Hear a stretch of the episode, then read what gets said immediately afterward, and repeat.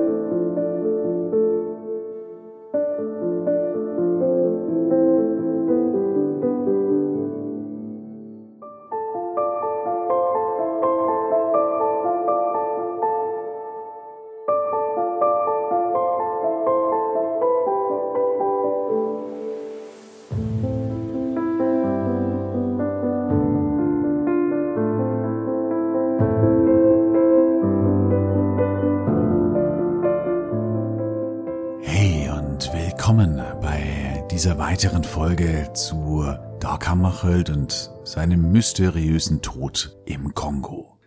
Ich freue mich sehr, dass du auch bei dieser zweiten Folge, bei diesem zweiten Teil wieder dabei bist, wenn es um äh, einen der größten Schweden, die die internationale Bühne zumindest gesehen hat, geht. Dag Hammarskjöld war UN-Generalsekretär seit 1953, der zweite überhaupt erst in diesem Amt. Und am 24. Oktober war der Tag der Vereinten Nationen. Ich habe diesen Tag zum Anlass genommen, um eben zwei Folgen über Dag Hammarskjöld zu machen.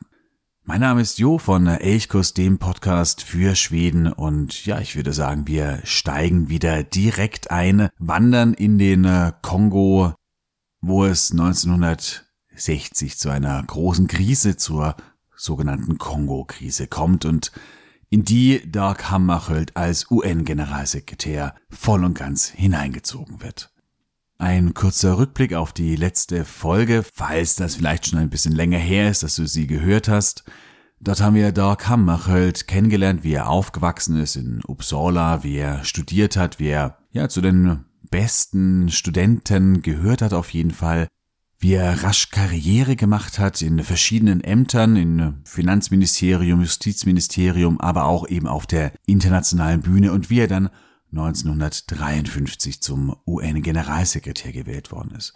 Wir haben Dag Hammarskjöld aber auch als ein Mensch kennengelernt, der eben nicht nur Politiker war, sondern ja, Philosoph, der Naturliebhaber war, der Kulturliebhaber war, der beispielsweise ein Drama aus dem Englischen ins Schwedische übersetzt hat, der auf ganz, ganz vielen Feldern tätig war und der ein Mann war, dem, ja, ich würde sagen, dem der Mensch wirklich wichtig war. Also kein typischer Karrierepolitiker, dem es um Macht ging, sondern es ging ihm wirklich um den Menschen oder um das Menschsein an sich. Und das macht ihn, glaube ich, auch zu so einem großen Menschen, zu einem außergewöhnlichen Menschen, der heraussticht in dieser Zeit im Kalten Krieg, in dem es um Konfrontation geht, um Aufrüstung, um Ablehnung, Hass gegeneinander. Da versucht er zu vermitteln, versucht ein, ein Miteinander zu finden, eine Balance zwischen den beiden Blöcken, zwischen dem Ost- und dem Westblock zu finden. Ja, das kann man sich vorstellen, ist eine sehr unmögliche Mission, auf der er sich da befindet. Und wir haben in der letzten Folge auch in den Kongo geschaut, diese ehemalige belgische Kolonie, in der es unfassbar grausame Verbrechen gegen die Menschheit gab unter der belgischen Führung, zunächst vor allen Dingen unter König Leopold II., der Ende des 19. Jahrhunderts diese Kolonie als einen Privatbesitz ansah und dachte, man könne hier tun und lassen, was man wolle. Nach dem Zweiten Weltkrieg kommt es überall zu Unabhängigkeitsbestrebungen in eigentlich allen Kolonien der Welt und so auch im Kongo. 1960 sagt sich der Kongo von Belgien los, erklärt sich unabhängig und das geht zunächst einigermaßen konfliktfrei, ohne viele Tote oder Verletzte. Neuer Premier wird Lumumba, ein charismatischer Führer, der hier die, die Zügel an sich reißt und eben als Premier, als erster Premier des freien, unabhängigen Kongo in die Geschichtsbücher eingeht. Zugleich gibt es im Süden oder im Südosten des Landes eine Provinz, Katanga heißt sie, die enorm rohstoffreich ist. Hier wird unter anderem Uran abgebaut, Uran, das an die USA geliefert wird und das Atomprogramm der USA, das Manhattan Project, das bezieht eigentlich fast ausschließlich sein Uran aus den Minen von Katanga. Hier haben sich zwei Unternehmen großen Einfluss verschafft, vor allen Dingen das Unternehmen Union Minière. Ja, und dieses Unternehmen führt diese Provinz mehr oder weniger ja, selbstständig oder unabhängig. Das heißt, es ist zwar ein Staatsgebilde oder es ist zwar ein politisches Gebilde, aber dieses Unternehmen hat so großen Einfluss auf die Politik, dass eigentlich letztendlich das Unternehmen die Instanz ist, die bestimmt. Dieses Unternehmen baut auch eine eigene Armee, eine Söldnerarmee auf. Da werden viele Rechtsextremisten beispielsweise aus Europa angeworben, die dann dort in Katanga oder für Katanga kämpfen sollen. Und dieses Katanga, sehr, sehr reich, das will Belgien nicht so einfach gehen lassen. Nicht so einfach wie beim restlichen Kongo. Und dieses Katanga sagt sich dann, als der Kongo sich unabhängig erklärt, vom Kongo los und es wird ein unabhängiger Staat Katanga errichtet. Viele Weiße, die im äh, Kongo leben, die flüchten daraufhin nach Katanga, die sehen in Katanga so eine Art Zufluchtsort. Belgien ist nicht gewillt, dieses Land an äh, die äh, schwarze Mehrheit irgendwie zu übergeben, sondern hier will man nach wie vor die Kontrolle haben. Und das ist der Beginn der Kongo-Krise, denn der Kongo unter Lumumba, der kann nicht zulassen, dass Katanka sich loslöst, denn äh, wie gesagt, das ist die rohstoffreiche Region. Hier kommen wahnsinnig viele Gelder her, hier kommt Reichtum her. Das heißt, wenn äh, der Kongo diese Provinz ziehen lassen würde, dann würde er auf ja auf unglaublich viel Einkommen oder Rohstoffe, die eben ganz viele Devisen und Gelder requirieren könnte, äh, darauf verzichten. Und das will der Kongo verständlicherweise natürlich nicht. Es wird, weil ein Bürgerkrieg befürchtet wird, eine UN-Friedensmission eingerichtet. Davon habe ich in der letzten Episode auch noch berichtet. Doc Hammarskjöld entscheidet sich dafür, UN-Blauhelmsoldaten, die den Frieden sichern sollen, in den Kongo zu schicken. Und hier steigen wir nun auch wieder ein. Die äh, kongolesische Regierung, sie drängt darauf, dass die Truppen, die UN-Truppen, sich auch im Kampf, also aktiv im Kampf gegen die katangischen Truppen beteiligen. Das lehnt aber Dark Hammarskjöld rigoros ab. Dazu hätten die UN-Blauhelme auch gar kein Mandat. Sie sind dazu da, den Frieden zu sichern und nicht aktiv in Kämpfe einzugreifen. Auch kein anderer westlicher Staat unterstützt Lumumba und den Kongo im Kampf gegen diese abtrünnige Republik. Daraufhin wendet sich Lumumba an Khrushchev, also an die Sowjetunion, in der verzweifelten Hoffnung, dass man eben einen Staat braucht, der den Kongo unterstützt, aktiv unterstützt im Kampf dafür, dass Katanga wieder ins Land sozusagen integriert werden kann. Dadurch, dass sich Lumumba aber natürlich an Khrushchev wendet, macht er sich wiederum zum Feind. Im Westen, vor allen Dingen in den USA. Wie gesagt, wir sind hier im Kalten Krieg in einer, in einer sehr, sehr heißen Phase des Kalten Krieges, wo die gegenseitige Ablehnung rigoros ist, wo man sich ganz klar für eine Seite entscheiden muss. Und die USA merken nun, Lumumba, er entscheidet sich offensichtlich für die östliche, für die sowjetische Seite. Hierbei entzweien sich auch die beiden kongolesischen Führer. Wir haben einmal Lumumba, den äh, Premierminister, und zum anderen haben wir einen Präsidenten, das ist Kasavubu. Beide haben zusammengearbeitet, haben äh, beide die Unabhängigkeit des Kongo vorangetrieben. Nun aber ja, entzweien sie sich immer mehr. Der eine, der eben eher Richtung Sowjetunion tendiert, Kasavubu, der stärker am Westen hängen bleibt. Und es kommt hier eben zu einer Entzweiung. Es gipfelt darin, dass die sich beide gegenseitig für abgesetzt erklären. Und nun schlägt die Stunde von Mobutu. Mobutu, das ist der Armeechef und der wird später auch Diktator des Kongo werden. Der wird bis 1997 regieren. Mobutu, ein Name, der sicherlich vielen ein, ein Begriff ist. Der ist eben zunächst mal Armeechef und er putscht nun mit amerikanischer Unterstützung und setzt Lumumba ab und gefangen.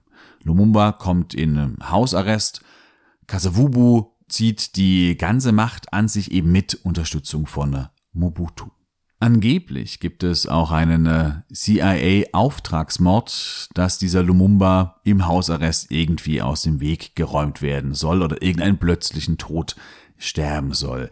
Dieser CIA-Auftragsmord, wenn es ihn denn gab, der wurde jedenfalls nicht ausgeführt. Aber das Schicksal von Lumumba ist ohnehin besiegelt, so scheint es zumindest. Im Herbst 1960 gelingt ihm zwar nochmal die Flucht, jedoch wird er erneut gefangen genommen und nun wird er nach Katanga verschleppt, wo er spurlos verschwindet. Heute weiß man, dass er kurz nach seiner Verschleppung erschossen und anschließend in einem Säurebad aufgelöst wurde. Hinter der Entführung stecken, wie sich später zeigen wird, belgische Agenten. Erschossen wird Lumumba und zwei seiner Begleiter wohl von katangischen Soldaten, die aber wiederum unter belgischem Befehl standen. Die Schwefelsäure, in der Lumumbas Körper aufgelöst wurde, die wurde von Union Minière, also diesem Grubenunternehmen, zur Verfügung gestellt. Ein äh, belgischer Bericht, der 40 Jahre später veröffentlicht wurde, also jetzt vor ungefähr 20 Jahren, der erkennt erstmalig an, dass die belgische Regierung Lumumbas Gegner unterstützte. Wohl wusste auch der belgische König von der geplanten Ermordung er unterließ es aber, das Parlament, das belgische Parlament darüber zu informieren. Wohl war auch der britische Geheimdienst MI6 involviert. Zumindest behauptete die Agentin des Geheimdienstes in Leopoldswil, Daphne Park, kurz vor ihrem Tod, dass sie und der Geheimdienst da ganz stark involviert waren. Es ist auf jeden Fall gesichert, dass Lumumba unter massivem westlichen Einfluss oder mit westlicher Unterstützung, vor allen Dingen von Belgien, wohl aber auch der Amerikaner und wohl auch der Briten entführt wurde und ja auf diese extrem ja menschenverachtende, rigorose, brutale Weise aus dem Weg geräumt wurde. Das einzige, was von Lumumba übrig blieb, das sind zwei Zähne. Ein belgischer Offizier, der dabei war, der entnahm der Leiche diese zwei Zähne, kurz bevor sie eben in dieses Säurebad gelegt wurde, damit sie aufgelöst wurde. Und kurz vor seinem Tod im Jahr 2000 berichtete er davon im belgischen Fernsehen, Lumumbas Kinder forderten den Zahn zurück und es dauerte aber noch bis 2016, da wurde im Haus der Tochter des Offiziers der Zahn und die Zähne beschlagnahmt, wanderten dann erstmal nach Brüssel und es geschah nichts weiter erst 2022, also in diesem Jahr, wurden diese Zähne an den Kongo zurückgegeben, wo sie in einem Mausoleum in Kinshasa nun aufbewahrt werden. Das heißt, diese Geschichte um Lumumba und seinen Tod, die ist höchst aktuell bis eben in das Jahr 2022. Und man sieht hier auch, wie rücksichtslos viele Mächte vorgegangen sind, wie sie versuchten, auf brutale Weise Einfluss zu nehmen auf die Geschicke in diesen ehemaligen Kolonien.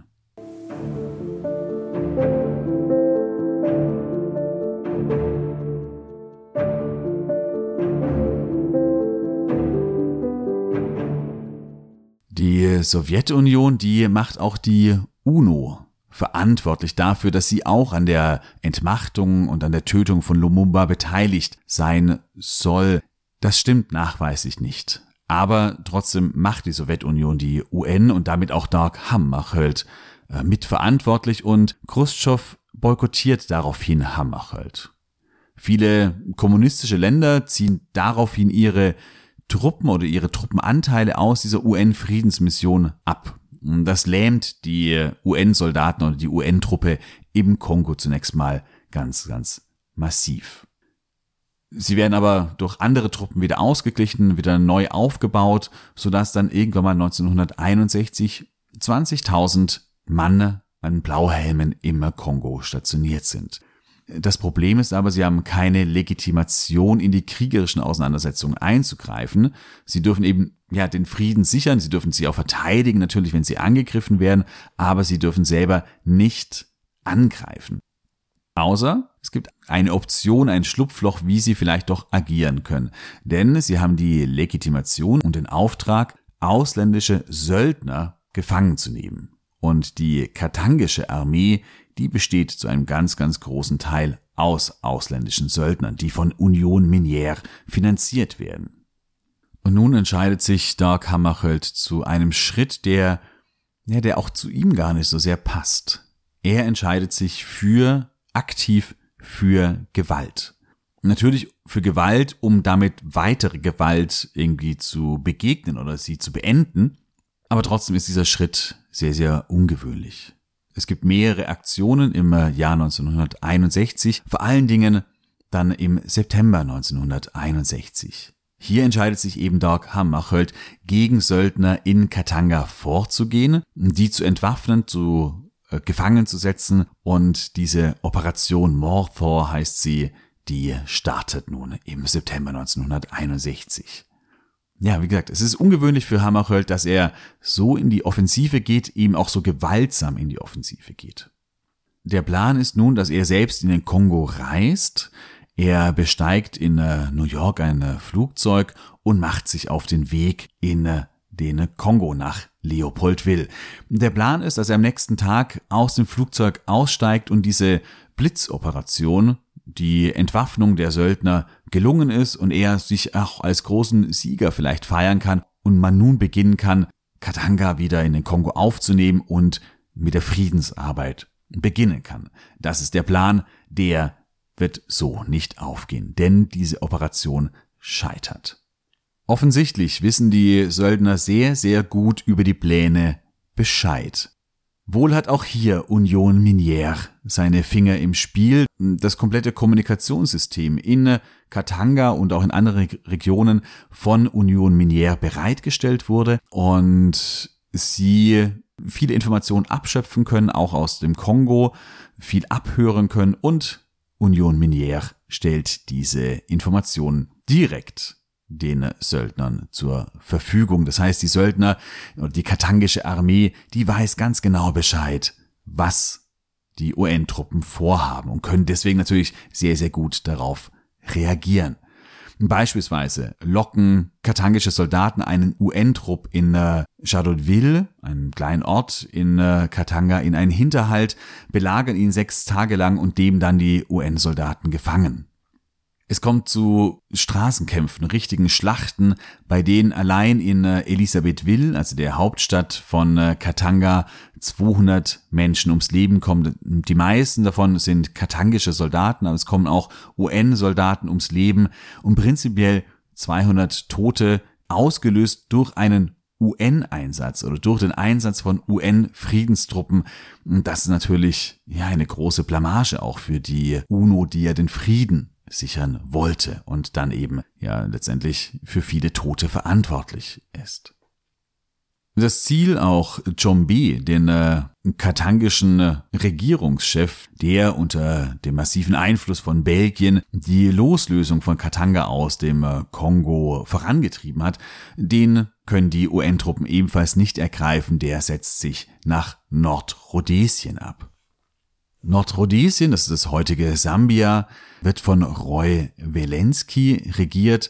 Das ist ein strammer, weißer Führer, der sich vehement dagegen wehrt, das Land an die schwarze Mehrheitsbevölkerung zu übergeben. Also Nordrhodesien bleibt noch ein bisschen länger sozusagen Kolonie letztendlich ist dieser Abwehrkampf von Roy Welensky ebenfalls äh, vergebens und auch Sambia oder Nordrhodesien dann als Sambia wird irgendwann mal unabhängig und die Kolonialherrschaft hinter sich lassen. Aber zu diesem Zeitpunkt eben ist es noch so ein, ja, ein Rückzugsort für weiße Kolonisten und hier findet eben Chombi seine Zuflucht. Ja, Dark Hammarskjöld landet in Leopoldville Aber das Land ist überhaupt nicht zur Ruhe gekommen, sondern es befindet sich in noch größerem Aufruhr als zuvor. Zugleich versuchen die USA und Großbritannien massiven Druck auf Doc Hammarskjöld aufzubauen. Sie drohen damit Gelder, also sie finanzieren zu einem großen Teil die UNO, vor allen Dingen die USA leisten große Beiträge an die UNO und sie drohen damit, wenn Doc Hammarskjöld sozusagen weiterhin in dieser Weise vermittelt und wie sie es sehen auch sehr günstig für die Sowjetunion vermittelt, dann drohen sie, dass sie Gelder zurückziehen. Doc Hammarskjöld schickt ein Telegramm nach Washington und in dem schreibt er, das finde ich bemerkenswert, welch klare Worte er hier finden kann. Es ist für die UNO besser, die Unterstützung der USA zu verlieren, weil man sich treu an Gesetze und Prinzipien hält, als dass man überlebt als Agent, der seine Tätigkeiten nach den politischen Interessen Einzelner ausrichtet. Und das ist schon eine sehr, sehr klare Ansage an die USA, dass die UNO unabhängig ist und nach übergeordneten Prinzipien arbeitet und sich nicht nach den Interessen einzelner Länder oder einzelner Großmächte irgendwie an denen orientiert.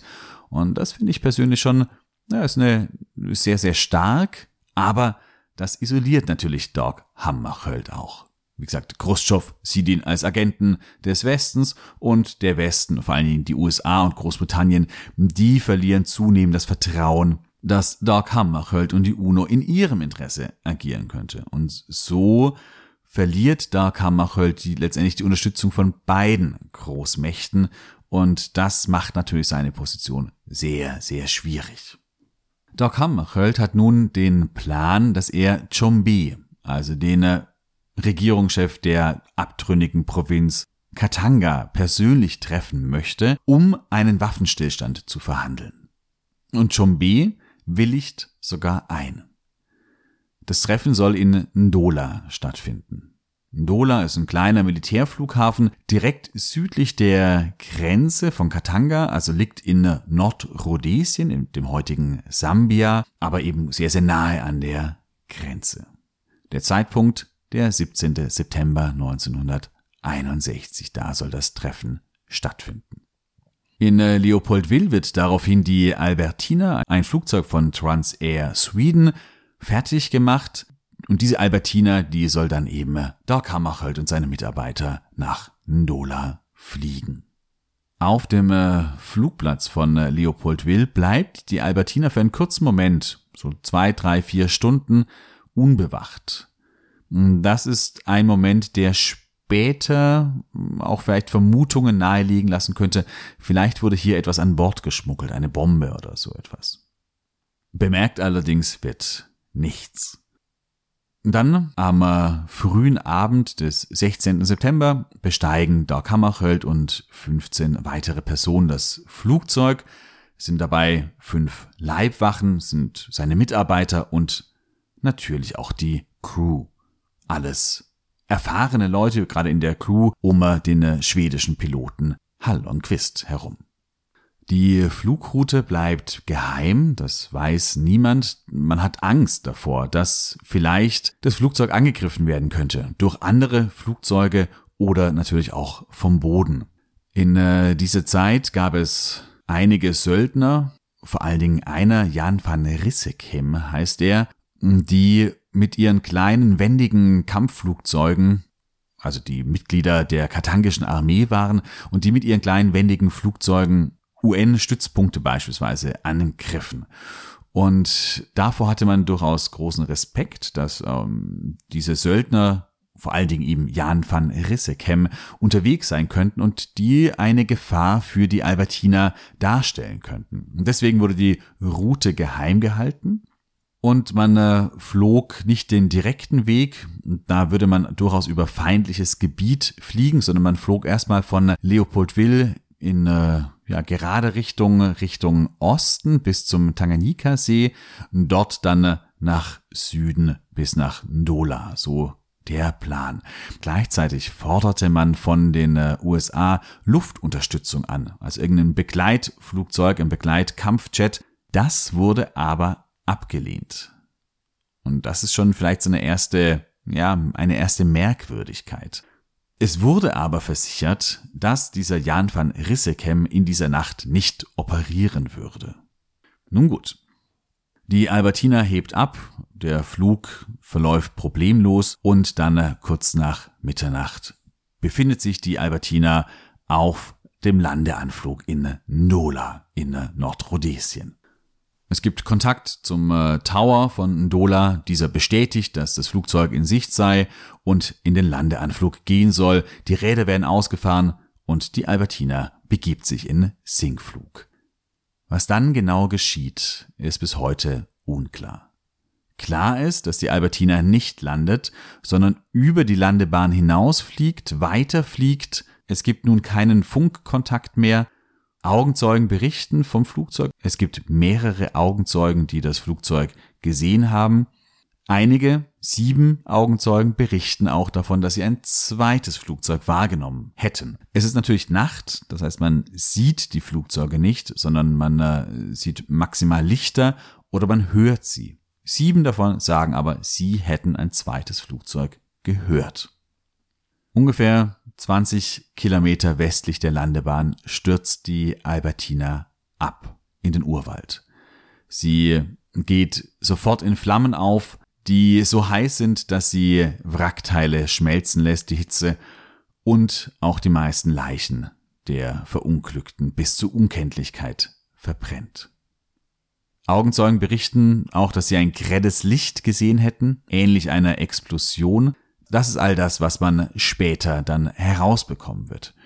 Aber noch in der Nacht beginnen die Ungereimtheiten oder es beginnen merkwürdige Dinge. Beispielsweise, es wird keine Suche eingeleitet.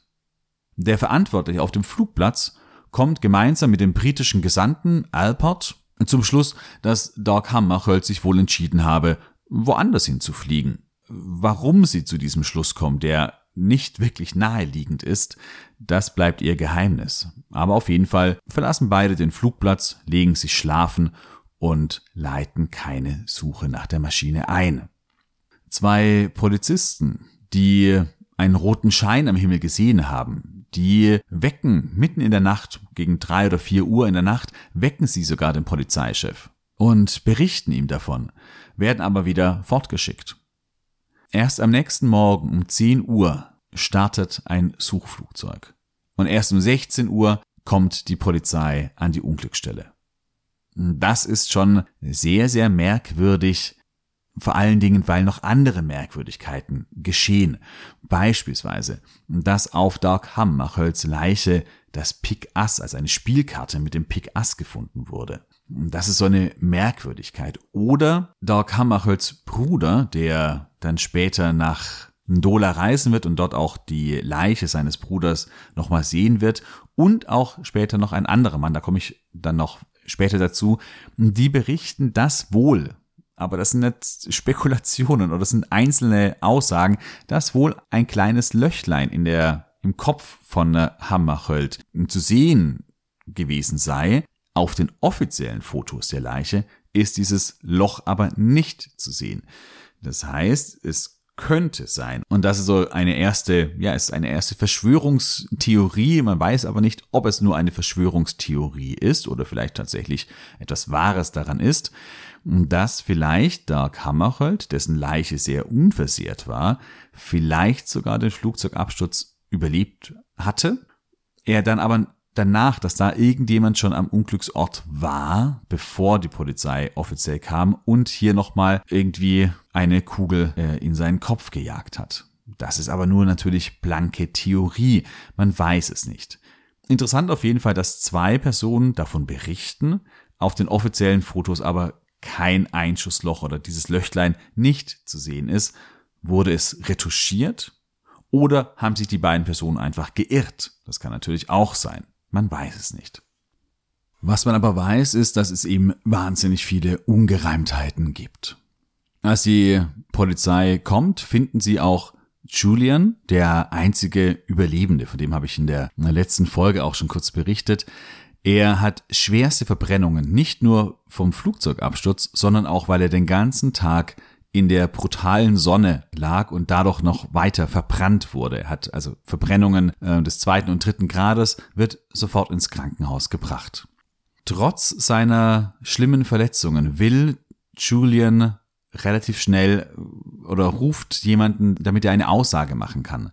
Manche der Anwesenden, die in den kommenden Tagen mit Julian sprechen im Krankenhaus, sagen, er habe relativ klar gesprochen. Andere sagen, seine Sinne wären völlig vernebelt gewesen und er sei keine glaubwürdige Quelle.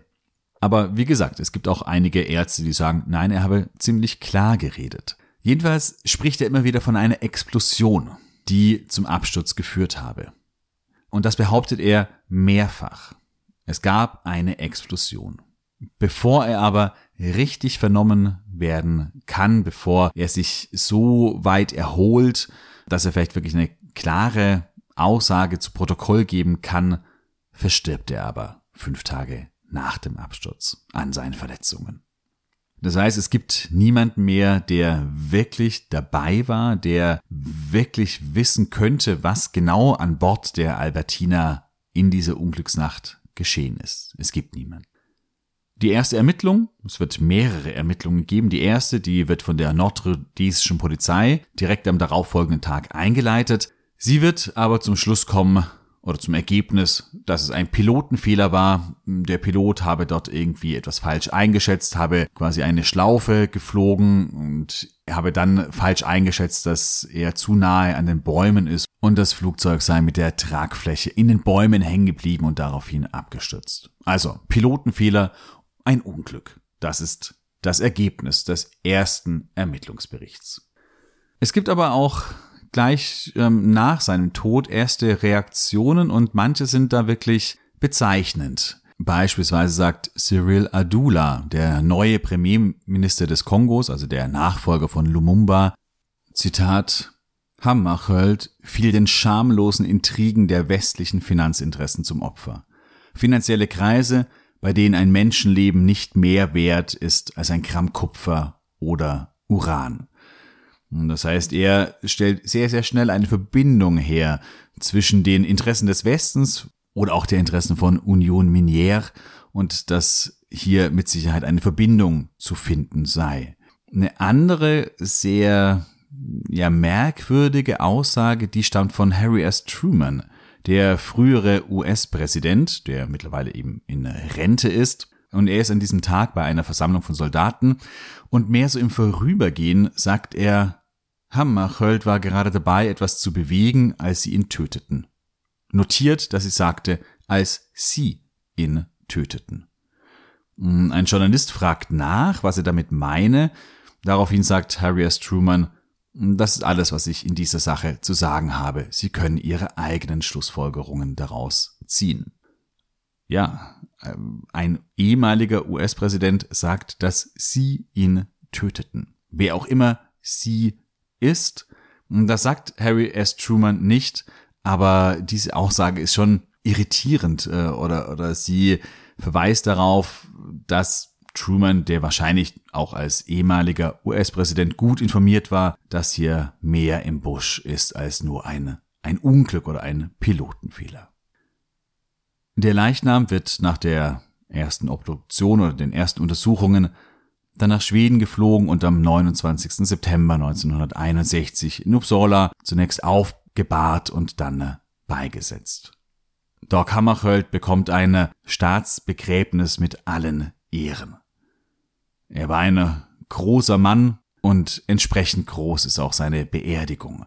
Viele Menschen kommen, wollen nochmal Abschied nehmen von äh, Doc Hammarskjöld.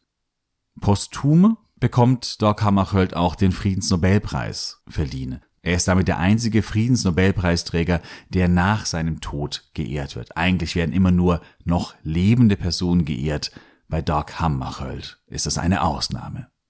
Wer heute auf dem alten Friedhof von Uppsala das Grab von Doc Hammarskjöld besucht, der der wird vielleicht ein bisschen irritiert sein, denn es ist kein großes Grab, kein pompöses Grab, sondern es ist einfach nur eine einfache Grabplatte Dort steht der Name drauf, Geburts- und Sterbedatum und es steht noch darauf, dass hier der Generalsekretär der UN begraben liegt. Mehr nicht. Sehr unprätentiös und damit vielleicht auch sehr, sehr typisch für Doc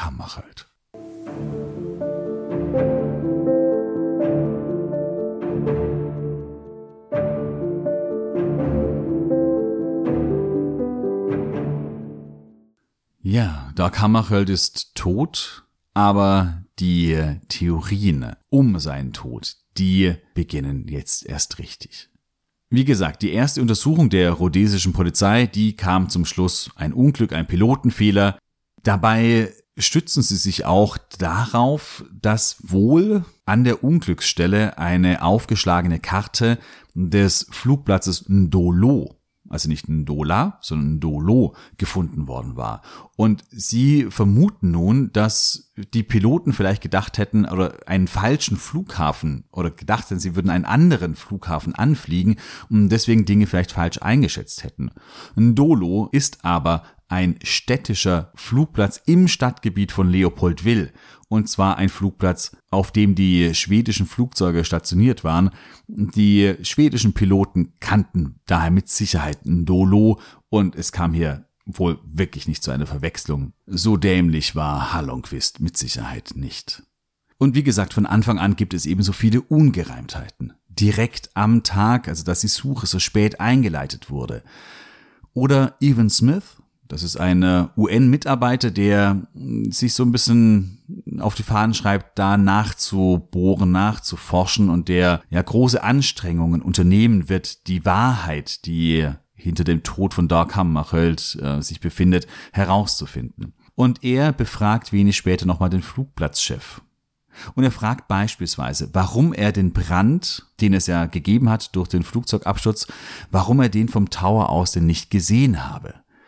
Und die Antwort des Flugplatzchefes, es sei ja Waldbrandsaison gewesen, deswegen äh, hätte er das gar nicht unterscheiden können von einem gewöhnlichen Waldbrand. Außerdem sei er da sehr beschäftigt gewesen und habe nicht nach draußen geschaut. Es gab in Ndola in dieser Nacht keine anderen Flugbewegungen, das heißt, so wahnsinnig beschäftigt kann er eigentlich gar nicht gewesen sein. Aber das sind solche kleinen Ungereimtheiten, die es hier am laufenden Bande gibt. Transair Sweden, also das Unternehmen, zu dem die Albertina gehörte, auch die beginnen an mit Nachforschungen. Ein Mann namens Bu Verwing, ein Schwede, der fängt eben hier auch an nachzuforschen. Er ist dabei, als die rhodesische Polizei verschiedene Zeugen befragt und ihm fällt auf, wie vor allen Dingen die schwarzen Zeugen, das oft einfache Menschen waren, zum Beispiel Köhler, die im Wald lebten und die hier einiges gesehen haben, wie sie systematisch unter Druck gesetzt wurden oder ihre Aussagen als unglaubwürdig angesehen wurden. Vor allen Dingen, wenn sie eben sagten, dass sie noch ein zweites Flugzeug gesehen hätten, und das sind ja immerhin sieben Zeugen, die das aussagten, dann wurden die immer massiv unter Druck gesetzt und ihre, ja, ihre Aussage in Zweifel gezogen. Bu Verewing und auch Evan Smith, die gehen auch anderen Theorien nach. Eine Theorie ist die, dass als das Flugzeug, die Albertina in Leopoldville kurz vor dem Start mal eine Zeit lang unbewacht geblieben ist, dass sich dort vielleicht ein, eine weitere Person an Bord geschmuggelt haben könnte, die dann ja in einem Art Selbstmordattentat sich oder das Flugzeug in die Luft gesprengt hätte. Hm, das ist eine Theorie, die aber heutzutage eigentlich nicht für glaubhaft gehalten wird, denn äh, die Soldaten, die katangischen Soldaten, das waren vor allen Dingen Söldner. Söldner, die ja betreiben Krieg, um dafür bezahlt zu werden. Da würde keiner ein Selbstmordkommando eingehen. Das ist nicht äh, die Denkweise von Söldnern. Ähm, das ist vielleicht die Denkweise von irgendwelchen radikalen Islamisten beispielsweise, die für den Glauben oder für eine angebliche Glaubenssache sich äh, selbst in die Luft sprengen. Aber ein Söldner würde das nicht machen. Und dann gibt es eben noch die andere Theorie, eine andere Maschine. Ziemlich wahrscheinlich eine katangische, die hat die Albertina abgeschossen. Und diese Theorie, an der, ja, da könnte schon einiges dran sein. Es gibt noch eine zweite Untersuchung eben der UNO, die kommt 1962 zum Schluss, dass man keine Theorie beweisen kann, aber auch keine Theorie abtun kann. Das heißt, die sagen eben nicht eindeutig, das war ein Pilotenfehler, sondern das ist eher so ein, ja, ein Nichtergebnis letztendlich.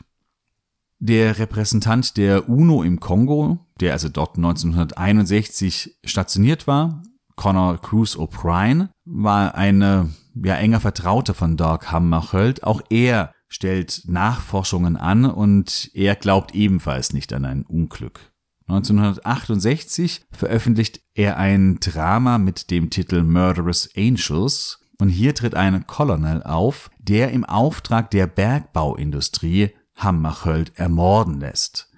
Dieser Colonel trägt eindeutige Züge von Roger Trinquier, Roger Trinquier, das ist ein, ein französischer Offizier, der auch schon im Indochina-Krieg, im Algerienkrieg gekämpft hat und dort oft für eine sehr, sehr große Brutalität, für Folter, für Mord mitverantwortlich war. Und dieser Trinquier, der hielt sich 1961 nachweislich in Katanga auf, um die katangischen Truppen zu reorganisieren. Und ja, O'Brien weist ihm die Schuld am Mord an Doc Hammarskjöld zu. Wohl war Trinquier zu dem Zeitpunkt aber schon nicht mehr im, äh, im, im Kongo oder in Katanga. Da beginnen aber die Unklarheiten, man weiß es nicht so ganz genau. Ja, die Zweifel bleiben bestehen. Lange Zeit passiert dann aber doch relativ wenig. Es gibt in den 1990er Jahren eine weitere schwedische Untersuchung, die zum Schluss kommt, dass wohl das meiste darauf hindeutet, dass es sich tatsächlich um einen Pilotenfehler handele. Das ist in den 90er Jahren. In den 90er Jahren passiert aber noch etwas anderes. In äh, Südafrika, das sich ja mittlerweile aus der Apartheid gelöst hat unter Nelson Mandela, dort gibt es eine sogenannte Wahrheits- und Versöhnungskommission. Diese Kommission, die hat ja den Auftrag, die Apartheidsgeschichte aufzuarbeiten. Geleitet wird sie von äh, Erzbischof Desmond Tutu. Und 1998 tauchen im Zuge dieser Arbeit dieser Kommission bisher geheime Dokumente auf. Das sind acht Briefe, deren Echtheit aber nicht überprüft werden kann. Auch Desmond Tutu gibt zu, dass es der Kommission nicht möglich ist, die Echtheit der Dokumente zu beweisen. Aber aus denen geht ein Mordkomplott gegen Hammarskjöld hervor. Ein Mordkomplott, in das Nordrhodesien, also Roy Welensky, die Bergbauindustrie unter vor allen Dingen Union Minière, aber auch mit Beihilfe von CIA und des britischen Geheimdienstes. Äh, die alle waren wohl involviert in ein Mordkomplott gegen Doug Hammarskjöld, weil eben die Interessen sowohl der USA, der, von Großbritannien, von Belgien in Katanga berührt worden wären. Zugleich taucht ein ominöser belgischer früherer Söldner auf, der behauptet, dass er das Flugzeug abgeschossen habe. Aber es ist sehr, sehr unklar, wie glaubwürdig er ist, ob er sich einfach nur wichtig machen möchte oder ob man ihm wirklich glauben kann. Das äh, ist auch nur so eine halb heiße Spur. Aber es kommt nun immer mehr Bewegung wieder in die Sache. 2005 berichtet Björn Egge, das war der Leiter der militärischen Informationsabteilung der UN im Kongo 1961, dass er eben, wie ich vorhin schon berichtet habe, ein kleines Loch, ein, das ein Schussloch sein könnte, in Hammerhölz Kopf gesehen habe, das dann aber seltsamerweise auf den offiziellen Fotos der Leiche nicht vorhanden gewesen war. Und eben auch Darks Bruder, das habe ich vorhin auch gesagt, der hat 1961 schon das Gleiche behauptet. Und all das treibt eine Historikerin und eine Verfasserin, Susan Williams, sehr um. Sie beginnt nun nochmal richtig zu graben und nachzuforschen, Interviews zu führen, sich alles nochmal ganz genau anzuschauen. 2011 veröffentlicht sie ihr Buch Who Killed Hammarskjöld. Und sie kommt dabei zum Schluss, dass es wohl zwei katangische Kampfflugzeuge gewesen sein mussten, die die Albertina abgeschossen hätten. Ihre Nachforschungen, die führen dazu, dass es ab 2013 eine neue Kommission unabhängiger Juristen im Auftrag der UN gibt, die den Fall neu untersuchen. Die erste Phase, dort leitet ein britischer Richter, Stephen Setley, die Untersuchung. Später wird dann ein Richter aus Tansania, Ottmann heißt er, die Kommission leiten. In äh, diesem Zusammenhang taucht eine Zeugenaussage auf, die bereits älter ist und die wird sehr, sehr interessant. Sie stammt von einem äh, US-amerikanischen Soldaten, der in der Unglücksnacht auf einer Abhörstation in Zypern stationiert war, postiert war. Und er sagt aus, dass er bereits am Morgen, also dort, wo noch gar nicht nach dem Flugzeug gesucht worden war, dass er einen Funkspruch abgehört habe, in dem jemand mitteilte, dass die Albertine abgeschossen worden sei. Wohl eben vielleicht ein katangischer Söldner, ein katangischer Pilot, der hier irgendwo Meldung erstattet. Und diese Aussage, die ist zum einen sehr glaubwürdig und die wird nun wichtig und legt eben die Theorie des Abschusses sehr, sehr nahe. Es ergehen Anfragen an die USA und an Großbritannien doch endlich die Archive zu öffnen, die Archive der Geheimdienste, damit man hier der Sache nachgehen konnte. Großbritannien weigert sich aber komplett, weil das Land sagt, dass damit äh, Sicherheitsbedenken einhergingen. Die USA öffnen auch nicht ihre Archive, sagen aber, sie recherchieren mal, kommen dann aber zum Schluss, dass sie keine Dokumente von Belang gefunden hätten. Das heißt, die Unterstützung gerade dieser beiden Länder ist äußerst gering bei der Aufklärung. Die Fortsetzung der Kommission unter Ottmann 2018 die untersucht hier weiter und sie kommt zum Schluss, dass eben ein Abschuss der Maschine sehr plausibel gewesen sei. Auch Guterres, der neue UN-Generalsekretär, behauptet dies, ein Abschuss sei plausibel. Möglicher Täter könnte eben Jan van Rissekhem sein. Dieser Söldnerpilot, der eben in diesen Zeiten, diesen sehr unruhigen Zeiten viel unterwegs war und eben immer wieder UN-Stationen attackiert hatte von der Luft, der angeblich in dieser Tatnacht nicht unterwegs gewesen sei. Ein Freund von äh, Van Rissekem, der sagte dann aus, dass dieser ihm kurz vor seinem Tod berichtete, dass er die Maschine abgeschossen hatte, dass er nicht wusste, dass dort Dark Hammarskjöld äh, drin saß. Das wusste er nicht, das habe er wohl erst später erfahren, aber er habe die Maschine abgeschossen. Van Rissekem ist gestorben, man kann ihn nicht mehr befragen, das heißt auch hier kriegt man keine eindeutige Wahrheit heraus. Damit ist die endgültige Klärung der Frage einfach nicht möglich. Oder zumindest so lange nicht möglich, solange die USA und Großbritannien die Archive nicht öffnen und dort offensichtlich oder vielleicht irgendwelche Dokumente unter Verschluss halten. Auch Russland ist nicht bereit, die Archive zu öffnen, auch von dieser Seite. Vielleicht gibt es auch von dort irgendwelche Geheimdienstinformationen. Auch hier kommt man nicht weiter. Ja, von daher bleibt die endgültige Klärung unbeantwortet. Man kann die Frage, wer Dark Hammarskjöld umbrachte und wer dahinter steckte, man kann es nicht beantworten.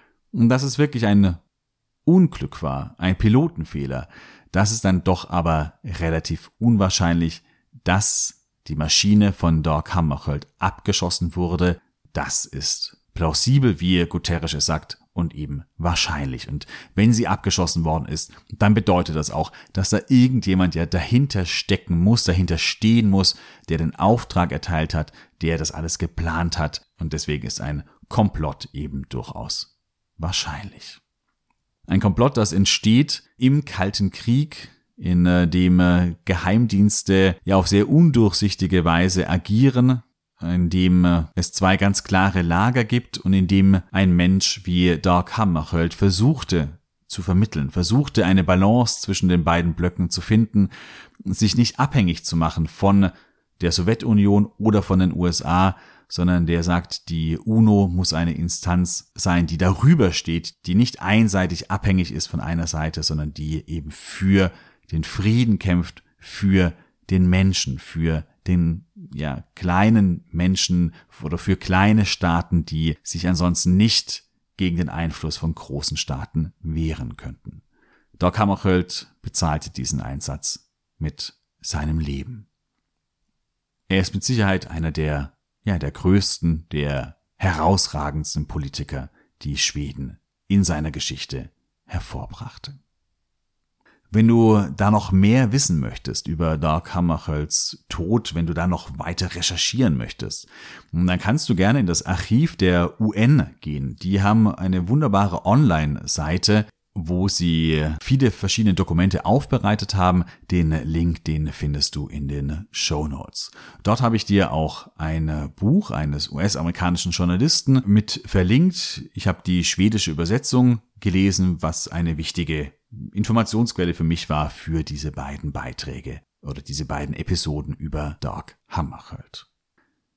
Ja, und wenn du diese Arbeit von Elchkurs schätzt, sowohl den Blog als auch den Podcast, wenn du sagst, diese Arbeit, die soll auch unterstützt werden, dann kannst du das sehr, sehr gerne tun. Auf steady.de haben wir vier Unterstützerpakete geschnürt.